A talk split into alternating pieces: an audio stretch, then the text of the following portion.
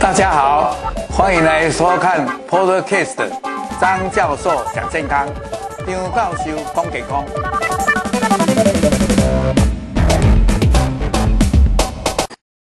各位大家好，那我们进入第二个呃题目，就是讲到睡眠的时候啊，睡眠的时候大家都会联想到一个叫做呼吸中止症，那英文叫做 OSA，就是 Obstructive 呃 Apnea。Obstructive Sleep Apnea，OSA。那这个呼吸跟我们睡眠真的息息相关。那今天我就特别来介绍这个，诶，睡眠跟呼吸的关系。那以下就是我要跟大家分享的内容。哎，呼吸其实我们就是一呼一吸嘛，平常都不自觉。那睡觉的时候，哎，呼吸跟那有时候你如果有呼吸中止症，就不是这样了。那这个是我们要探讨的地方。所以呢，我们就会把一些睡眠的相关的原因啦，还有呼吸中止症是什么，呃，它有哪些分类啦，甚至于它临床上会有什么表现，还有我们怎么做诊断，哪一些人会比较呼吸中止症，那到底要怎么样的治疗？或要怎么样来做一些诶居家照护？如果你是轻度的，也许你用从诶生活上去调节，也许你能够改善这种轻度的呼吸中止症。好，那上一次我已经他也提到了，诶这个睡眠的原因可能有一个身体上的疾病，可能是有一些是情绪的压力，可能是有生活习惯，诶可能有其他吃了药或者时差。哎，或者一些其他的因素造成的，所以呢，他们又有一种分类，其实都是一样，叫做睡眠异常，还有易睡症，还有内科、精神科相关的，还有一些就是说你是吃药的关系，或者你其他的疾病用了什么药，甚至于你因为是昼夜的节律或者哎时差的，所以也有这样的分类的方法。那这个大家就不用去关心。那现在来讲的就是这个叫做 OSA，就是。阻塞性，哎，睡觉的呼吸中止症，就是 obstructive sleep apnea。那呼吸中止症也是造成一种，因为你呼吸一停止的话，它血氧浓度就下降，这时候呢，就会让你就醒起来。那这当中，如果你次数越多，醒得越多，你的睡眠的品质就差，就也是算是一种很麻烦的一个睡眠障碍。所以呢。我们常常讲的呼吸中止症，就是你在睡觉当中，因为某种原因，我们当然是叫做阻塞型的是最多了。但是有一些是叫做从中枢神经系统，比如说你你去脑受伤了，哎，说是头部的外伤，或者你中风了，或者你脑部的疾病，造成说你中枢这个总司令部不能下达命令给呼吸的中枢，所以就变成有时候一阵子。呼吸就停了，这种是中枢的神经引起的。那么这个睡眠的这样，这时候你有时候是刚好在深睡的时候就被醒醒来了，啊，有时候呢，好几十次，有时候四百次，醒的越多，次数越多，时间越长，那当然就是严重度越高。那由于这样的话，他的睡眠就不好，那睡眠不好，那白天的工作就会影响到，啊。他的这个诶工作的这种诶品质就会差掉了，哎，有时候就诶白天还在那里想打瞌睡，或者注意力不集中，或者昏昏沉沉的。那这些呢，有时候呢，也有人说男性比较多，胖的人比较多，还有比较喝酒的人比较多，甚至于你常常吃了安眠药、镇定剂的机会就比较多。当然，老人家呢，这种呼吸中止症也比较多。那这个图呢，就是来跟各位讲一下，其实睡觉的时候，从鼻孔到咽喉到气管，其实它都是要通畅的。虽然随着呼吸，它这个呃舌头或者呃这个气管它有大有小，但是总是通畅的，呼气吸气。但是如果呼吸中止有一段时间，可能它的舌头啦。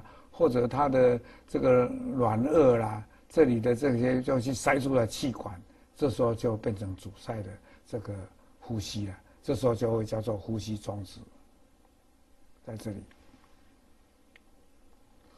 那呼吸终止以后，基本上其实你常常这样呼吸终止，它就可能会影响你一天甚至晚上的这个状况。比如说，因为我等一下在第三节课的时候，我会介绍我本人就有呼吸中止，所以这些东西就好像在讲我一样。第一天可能早上起来情绪就不是好，头有点痛，因为你睡得不好嘛。那就白天就可能有时候会，人家在上课或者在讲事情的时候，你在打瞌睡。或者注意力比较不集中，或者哎情绪上会比较不好一点。还有呢，在做例行工作的时候，哎，有人讲啊讲讲讲，都要困起啊，嘛是有安尼情形。到晚上的时候，因为你睡不着，就常常跑厕所啊，睡得不好。然后有时候诶会去，好像会诶诶打打打呼。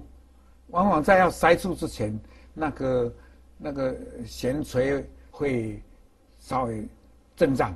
症状有些打呼的声音，啊，打呼的声音到最后的时候就可能呼吸停止，打呼就没有了。所以呢，有时候旁边人就注意到，哎、拄好在打呼呢，忽然间停诶，一转其实拢无咧喘气哦，就是会这样。这个时候就要小心，这些就是。那我刚才已经提到了，第一个就是阻塞型的，啊，阻塞型的有这个什么鼻中隔的。弯曲啦，鼻甲太大啦，还有鼻里面有息肉啦，还有我刚才讲的这个雾吧，就是弦拥垂啊，我刚才一直念不出来的这个弦啊，叫雾过长了，还有扁桃腺太大也不好，还有舌根就是舌根后来回大，我们我们那个舌头，看看都可以看到，啊，这舌根很厚，然后就因为躺下来重力的关系就塞住，就掉下来，就阻塞了。所以这个就是因为软组织的呼吸道里面呢，就是有构造上的不同，变成很狭窄，所以发出鼾声、打呼，还有呼吸中止。但是它这个呼吸中止的时候，这个胸腹的运动还是有的，只是变成比较微小。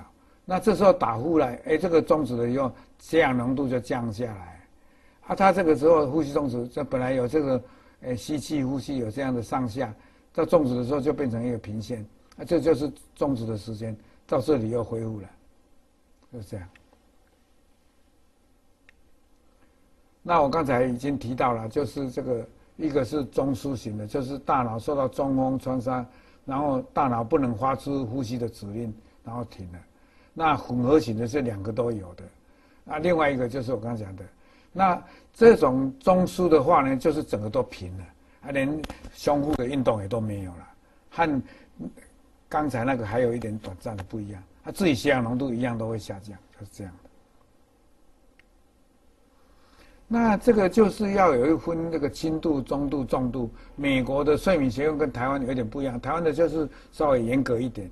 这轻度的时候，就是说你一个小时里面有五次到十五次停止，那台湾是五次到二十次，那中度就是十五次到三十次，一个小时里面。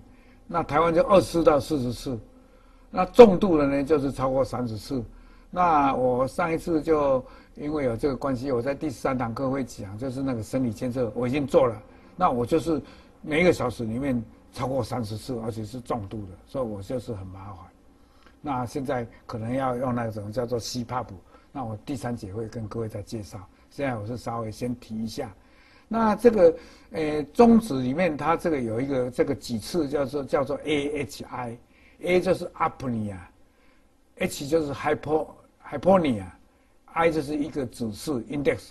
那 apnea 的意思就是说你完全停掉了，就是停了，超过呼吸的气道就少到剩下比十百分之十小的，那持续十秒，这个叫做 apnea。啊，这个 hyponia 就是说还有。还有那个通道，但是在五十跟十之间持续十秒，所以这个血氧浓度就会降得比较多。啊，这个血氧浓度要降到百分之三以下这样，以上啊，我说错。那这个好化的因子，这个字就密密麻麻，大家就不用去记。就是第一，我刚才讲的这个舌根太厚，呃，那个呃悬垂的比较恶瓦，呃的比较太长。还有就是说，他鼻中隔有变化，或者有鼻息肉，或者抽烟喝酒很厉害的，或者像我这个脖子粗粗的，还有短短的又肥胖，还有我是没有吃很多安眠药了，还有人是家族史，还有高血压、肥胖，所以这些都是好发的因子。那如果说颈部的话，就是男性大于四十三公分，女性大于二十八公分，就是等于粗的颈。